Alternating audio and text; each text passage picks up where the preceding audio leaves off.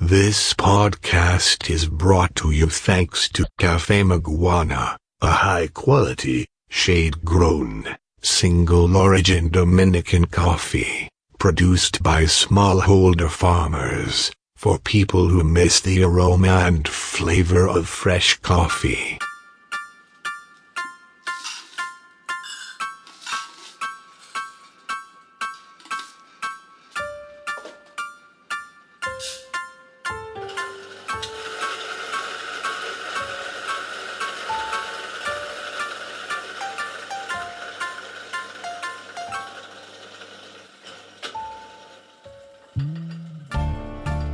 Bienvenidos al episodio número 2 del primer y quizá único podcast de café de la República Dominicana. Mi nombre es Jairon Francisco, soy CEO de Café Maguana, también tostador certificado de la Asociación de Café de Especialidad de Europa. En este segundo episodio de nuestro podcast vamos a introducirlos en el mundo del café de especialidad. Discutiremos qué es, cómo nace y qué rol juega el café de especialidad ante la problemática del café de la República Dominicana. Vamos a explorar términos como el origen único y las organizaciones internacionales que velan por la calidad del café. También contestaremos la pregunta del siglo, ¿es el café de la República Dominicana uno de los mejores del mundo? Haremos un viaje para revisar la caída del sector, las causas y consecuencias y al final les compartiremos las predicciones del futuro del café de RD. Obvio, tienen que seguirnos en las redes sociales en Café Maguana para mantenerse al tanto del podcast, que parece que está recibiendo nuevos seguidores. Tengo conmigo aquí a uno de mis amigos, un colaborador del proyecto de Café Maguana, su nombre es Benigno Pérez. Beni, bienvenido. Gracias Jairo, gracias por eh, invitarme a tu gran proyecto. Para que la gente un poco entienda, les voy a explicar qué haces con nosotros, a qué te dedicas en el, en el proyecto de Café Maguana. Pues es necesario siempre tener una persona que esté trabajando en, en, las comunidades, que esté identificando las zonas cafetaleras. Y Beni tiene muchas experiencias de, como cuántas comunidades tú has visitado, tú podrías decirme si tienes un número o algo. Bueno, si es por región, el sur, te puedo decir que lo conozco completo. Estamos hablando de que tú conoces Vallejuelo, conoces a Hondo Valle. Valle, Pedro Santana. Sí, Juan Santiago. Juan Santiago, también en, en digamos que en Asua conoces Padre de las Casas, Peralta. Sí, eh, Boichío, Arroyo Cano. ¿Y qué tal si nos vamos un poco más al sur, que se comparte con el norte, Río Limpio, en Elías Wow, Piña? Río Limpio, eh, restauración. Y Río Limpio tiene algo particular. Río Limpio se entra por el, por el norte, pero pertenece al sur, a Pedro Santana. Pedro Santana. Sí, mira qué diferencia. Sí.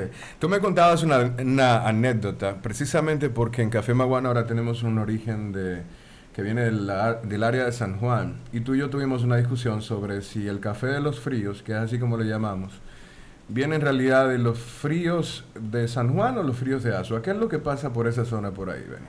Bien, los fríos pertenecen a Padre las Casas.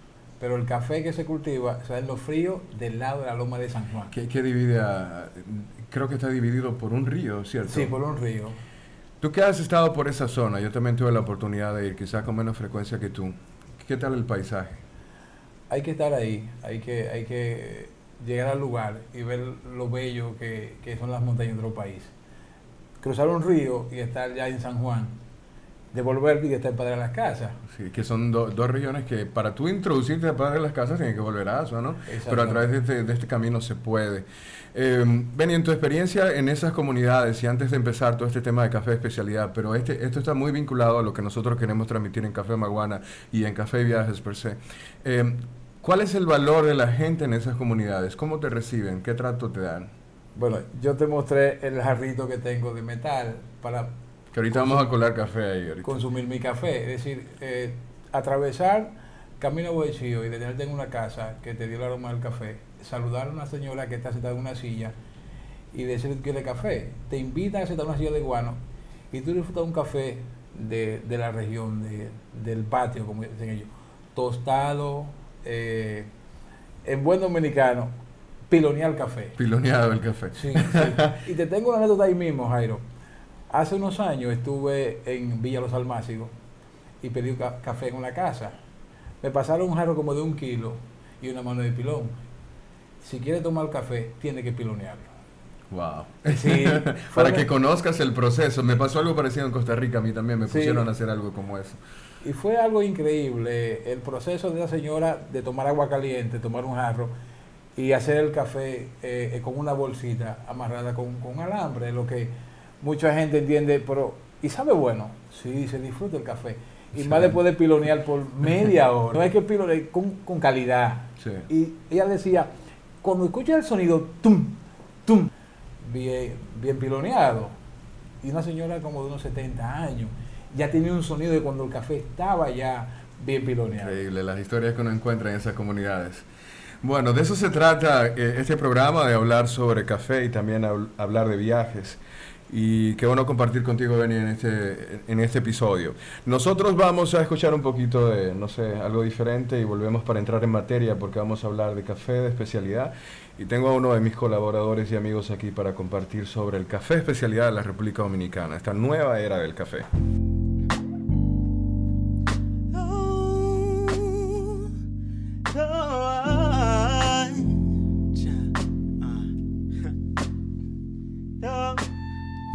I'm a headless horseman, not on quilted sand.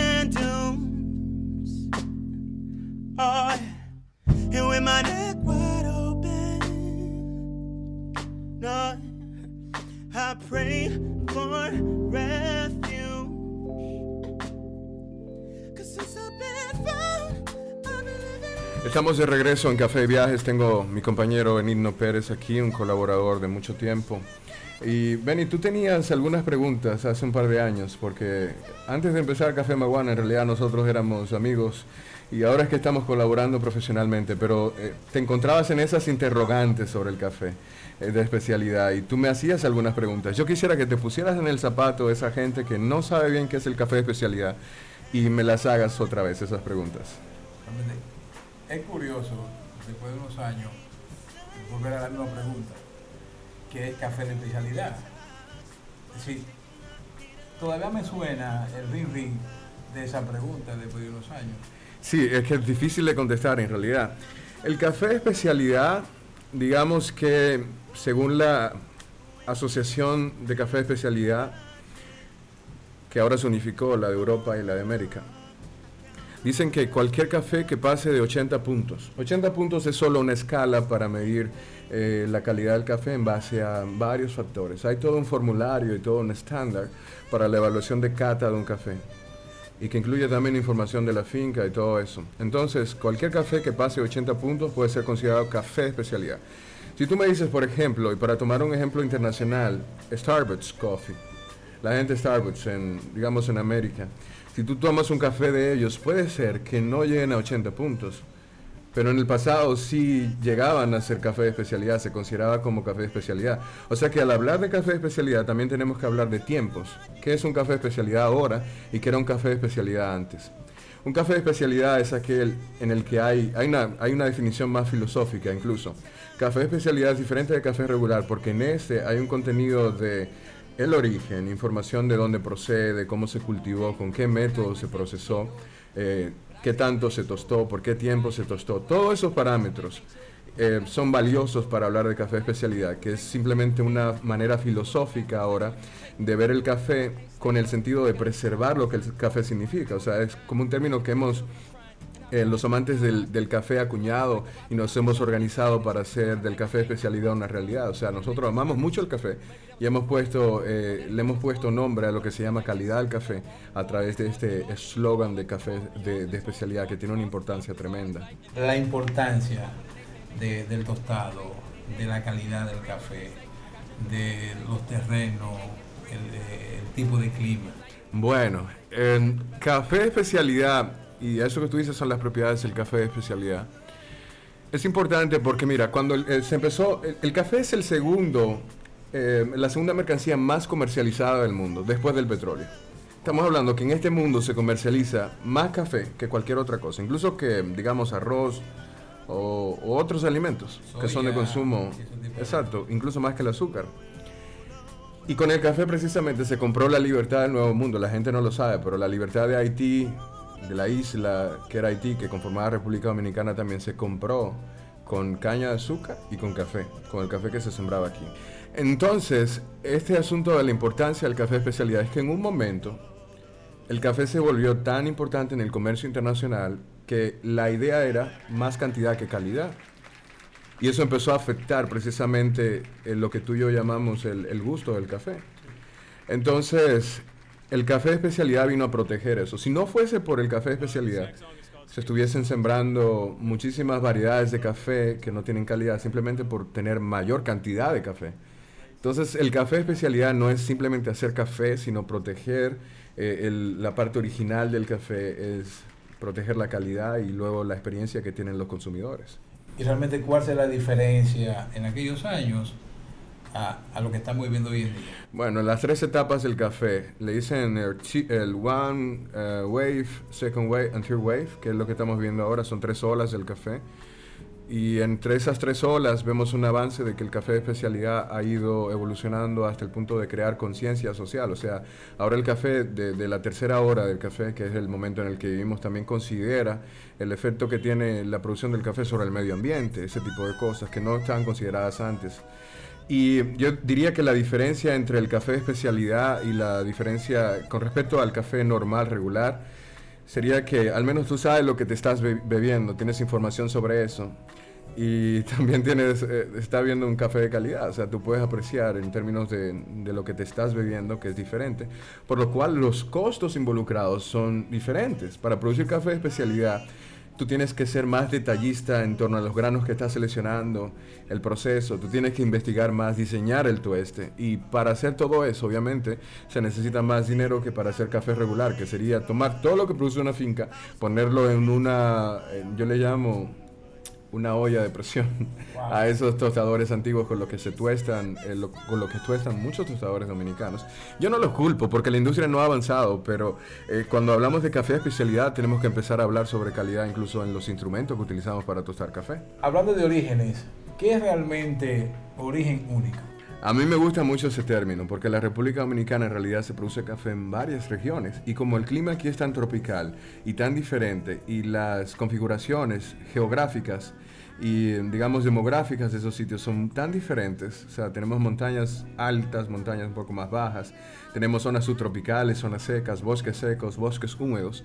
Entonces cada sitio, cada sitio, digamos, cada finca podría ser bien un origen único. Lo único que tiene que tener un origen para ser un origen es precisamente existir en algún lugar y tener café, cuando hablamos de origen único. De modo que un café de origen único, por ejemplo, si yo te digo origen único de Guasuma, que es el caso que tenemos con el café de San José de las Matas, eh, es un café que proviene de esa área y por lo regular tiene características similares a todo el café que se da en esa región. ¿Qué afecta el origen único? Digamos que la altura, digamos que el clima, digamos que los contenidos del suelo, el pH, las sales de ese suelo, cuánto se abonó ese suelo, cuánta lluvia recibe ese suelo. Por eso el café de Pernales sabe tan diferente al de San José de las Matas.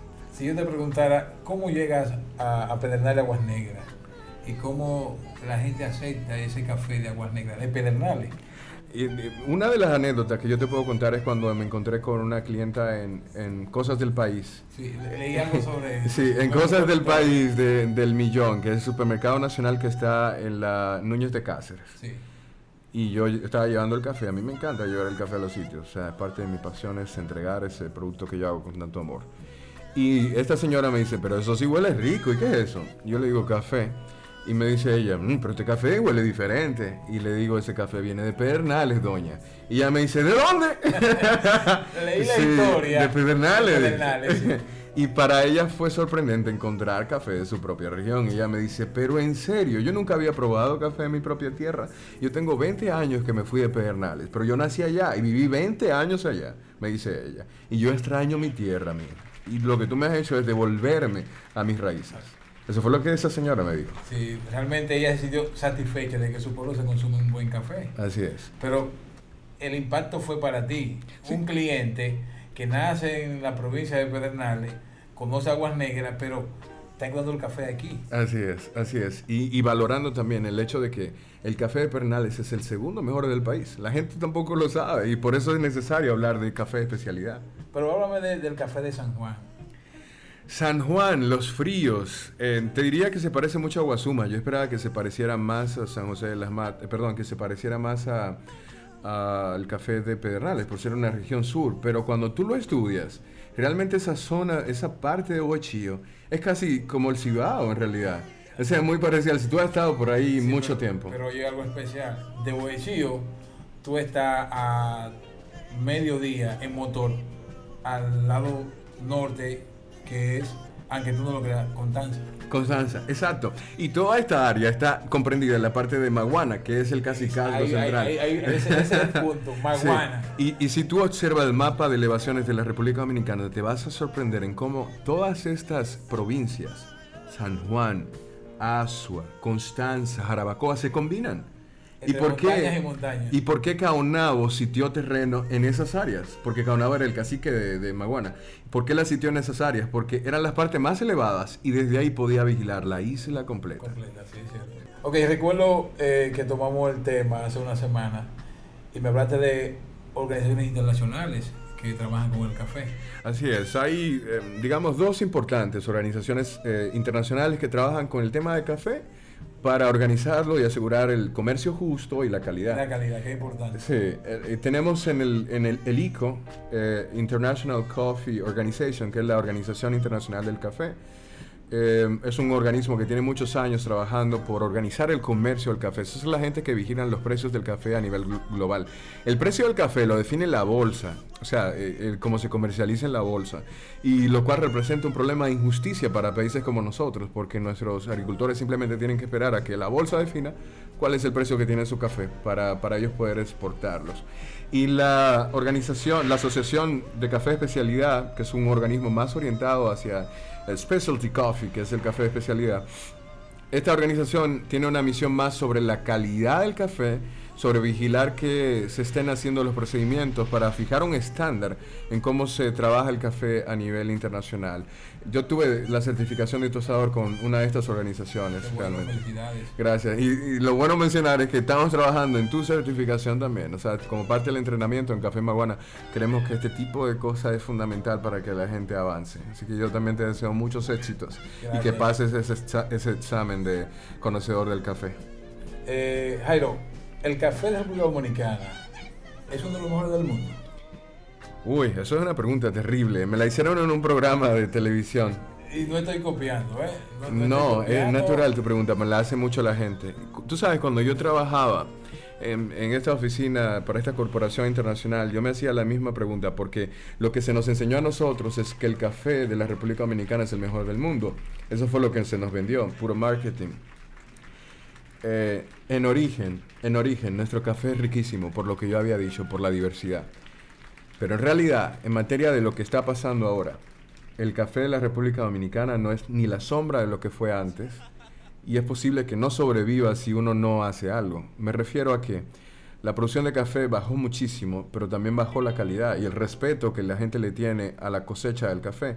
Ese espíritu que tienen los colombianos y costarricenses para cuidar de su café, cosa que yo fui a ver eh, principalmente porque quería entender cómo esta gente, que son latinoamericanos como nosotros, cuidan del producto nacional.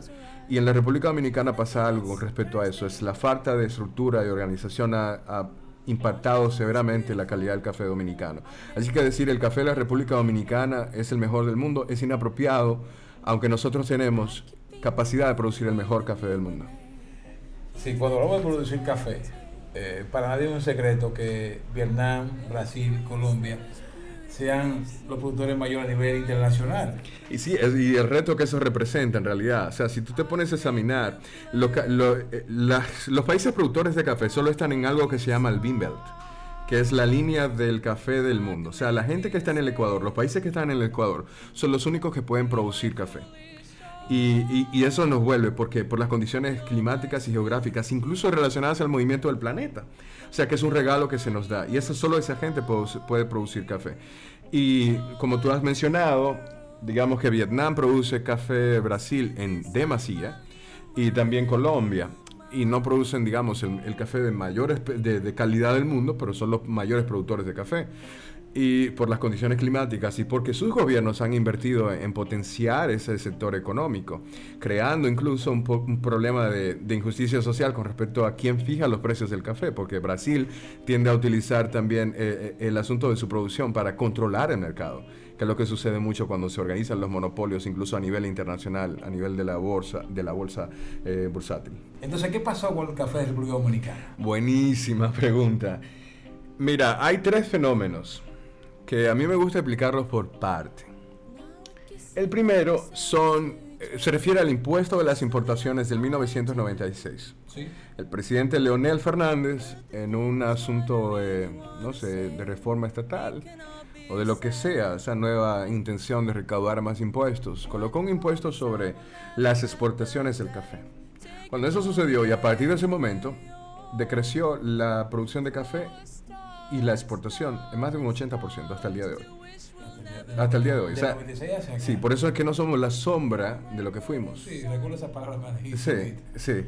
Entonces, unido a ese fenómeno, se desarrolló silentemente la enfermedad de la roya, debido al cambio climático. Pero cuando tú me hablas de que Brasil, Colombia y, y Vietnam, los gobiernos son el aporte principal. Perfecto. Y bueno, bu- o sea, genial, porque si tú estás infiriendo que esos países también tuvieron la roya, porque es una enfermedad natural, sí la tuvieron.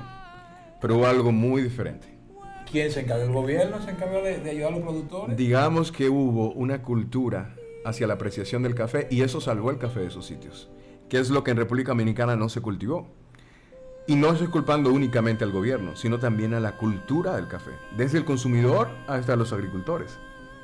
Aquí había que respetar el grano y la importancia que tenía, pero como era algo que nos trajeron en tiempos de antes de la colon durante la colonización y demás, eh, en la cultura de uno, como es un bien adquirido desde fuera, que se empezó a sembrar aquí y por el cual se pagaban tantas deudas, no se creó esa cultura de apreciación. En diferencia, en Colombia sí se creó, porque quienes se quedaron parece que conocían un poco más del café, igual en Costa Rica. Entonces, la gran diferencia, digamos, que fue esa valoración por la cultura del café. Por eso estamos aquí de vuelta, o sea, nacemos ahora eh, estos proyectos como Café Maguana, porque la cultura es quizá el ingrediente que puede rebatir ese proceso de degradación que ha tenido el producto nacional. Cuando, cuando tú me, me hablaste ahorita del tema de la roya, ¿cuál es, ¿cuál es tu aporte a las comunidades donde tú vas a adquirir el café? Eh, Wishnauri es la persona que yo contacto en San Juan para el café. A mí no me gusta revelar muchos datos sobre mis eh, agricultores porque el tercer problema que yo te quiero explicar antes se llama monopolio del mercado. Y esto es una realidad y a nadie se le oculta. No. Yo no voy a mencionar nombres de marcas, pero existe un monopolio en el mercado. Y a veces ese monopolio hacen que mis agricultores tengan que ocultar sus nombres y sus caras. Caras que yo quiero mostrar porque yo quiero que la gente sepa quién produce mi café, para que vean qué seres humanos hay detrás de eso. Pero yo no puedo presentarlos porque ellos pierden si yo los presento. Ellos dejan de comprar a, a esos productores. Pero, pero te voy a hablar del aporte.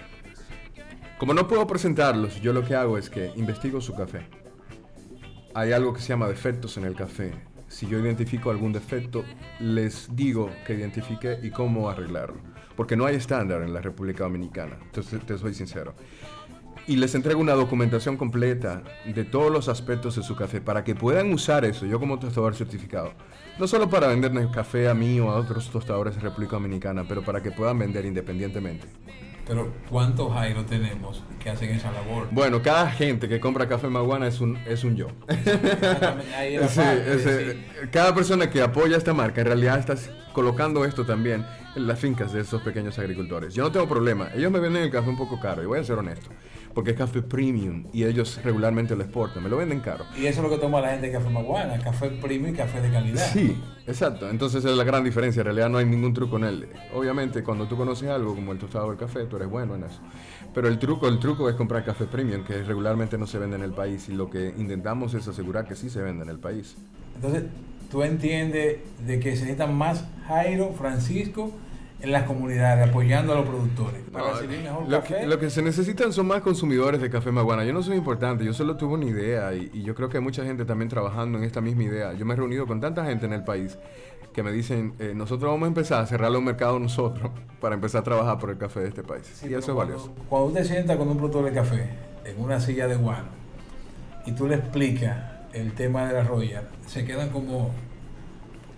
¿Y él de dónde viene? ¿De la luna? No. Sí, a mí, mira, me ha pasado que, por ejemplo, yo tengo un, eh, una, o sea, hice una investigación en Europa que me la patrocinó la universidad para utilizar técnicas de biotecnología para aumentar, digamos, la densidad y el tamaño de los granos de café que han sido afectados por la roya, utilizando la pulpa del café.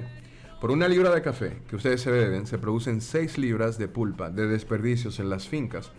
Lo que esos agricultores hacen es depositar esta pulpa en el suelo, pero la pulpa tiene mucha cafeína y la cafeína crea erosión de suelo. Al crear erosión de suelo, eso favorece el desarrollo de la roya. Entonces, lo que yo estoy haciendo es extrayendo bacteria de esas pulpas de café en un tanque de agua, es una, se llama fermentación. Y esa agua fermentada sirve para el proceso de fermentación natural, pero en este lugar tiene ingredientes agregados, o sea, naturalmente eh, orgánicos descompuestos que favorecen eh, la calidad del café. O sea, es un asunto bastante natural que cuesta poco implementarlo, pero que significa mucho. Realmente entramos al tema ahorita así rápidamente del monopolio del mercado pero realmente explicaste, me encantó y no queremos cumplir con No, yo tengo la... Consumidores felices. Mira, el café es regular, debe existir, porque hay que ser sincero, el café de especialidad es para gente especial. Ojo, yo espero que todos ustedes sean especiales, los que están escuchando. Claro. el café regular debe existir, por alguna razón X, pero yo no tengo nada en contra de ello, solo que quisiera que si una marca país se llamara marca país, esa marca país debería ser de productos nacionales, no de productos importados. El 90% del café que se produce en Dominicana viene de Vietnam, de Brasil, de Colombia y de Indonesia. Y aquí no estamos siendo muy sinceros con lo que estamos consumiendo. Así que por eso me preocupa. Eh, Jairo, ¿cuál es el futuro del café realmente ya en República Dominicana? El futuro del café es incierto. Para mí es incierto todas las mañanas. Porque yo entiendo que hay que hacer crecer este mercado. Los tostadores independientes a veces estamos muy ocupados en yo soy una marca, yo soy una marca, yo soy una marca.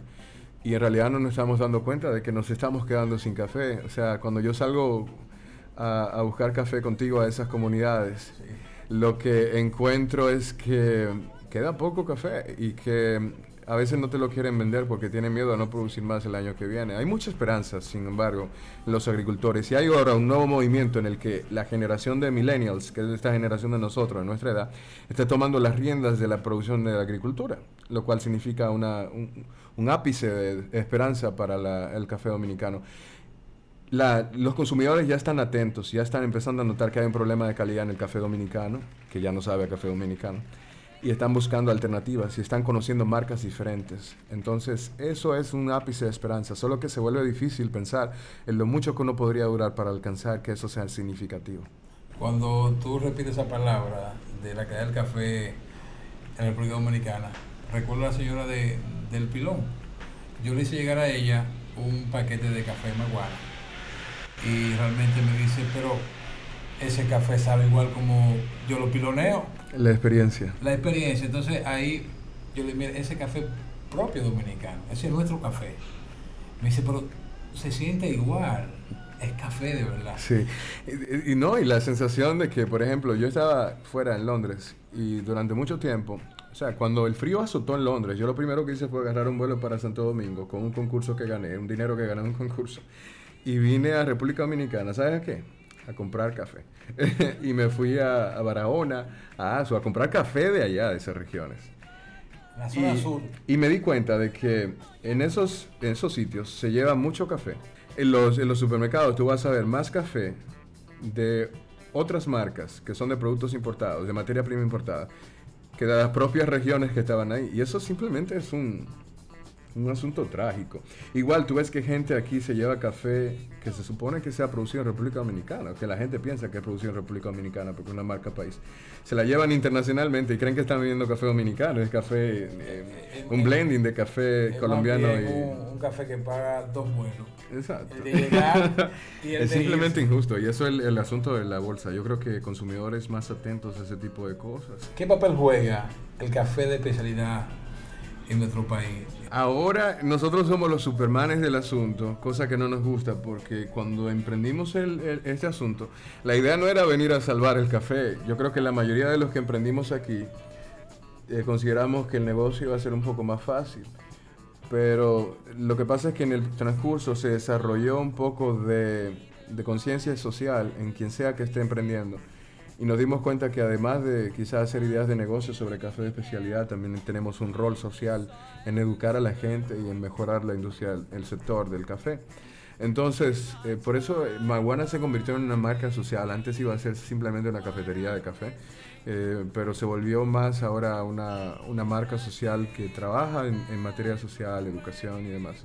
y que además vende café, como un asunto de vender una experiencia sensorial única. Para cerrar, eh, Jairo, una pregunta que no puedo dejar. ¿Qué se siente cuando tú ves un cliente, ya sea en Cosa de mi país, caminando con un paquete de café en la mano? Y yo digo que... Que que- no te conoce que tú eres el productor de, de, este- de, este- de esta magia. Ah, sí. Que te encuentras en la escalera, en los pasillos. ¿Qué se siente? Yo soy un stalker. Yo soy, o sea, un stalker es como le dicen una- un observador, una gente que observa ocultamente. Ok. Entonces yo a veces me voy a las tiendas y me siento afuera a ver cuando la gente entra y lo que dice de mi café porque me importa mucho saberlo. Y se me acercó una persona recientemente y me dice, pero tú has probado café Maguana. me lo dice a mí. A ver, Jairo, que hago seis sesiones de cata al día. por lo menos. Y le digo, eh, sí, es muy bueno, el café te gusta. Y me dice, pero eso es, es lo último. No, el final, así que le dicen ahora las cosas como el final, eso es el final. El final de lo último.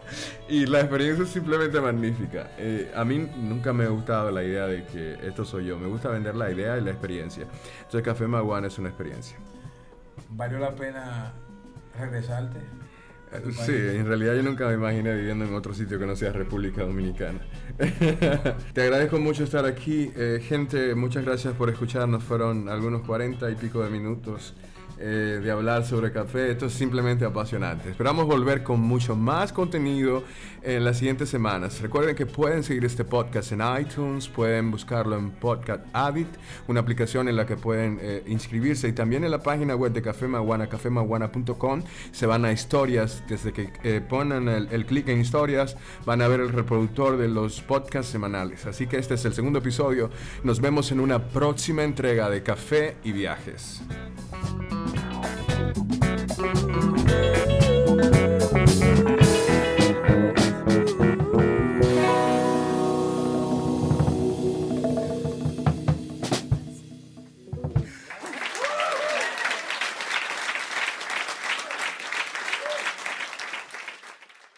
Café y Viajes es patrocinado por Definite Chocolate. Ve tu bar. Chocolates artesanales de orígenes únicos. Descubre más en www.definitechocolate.com.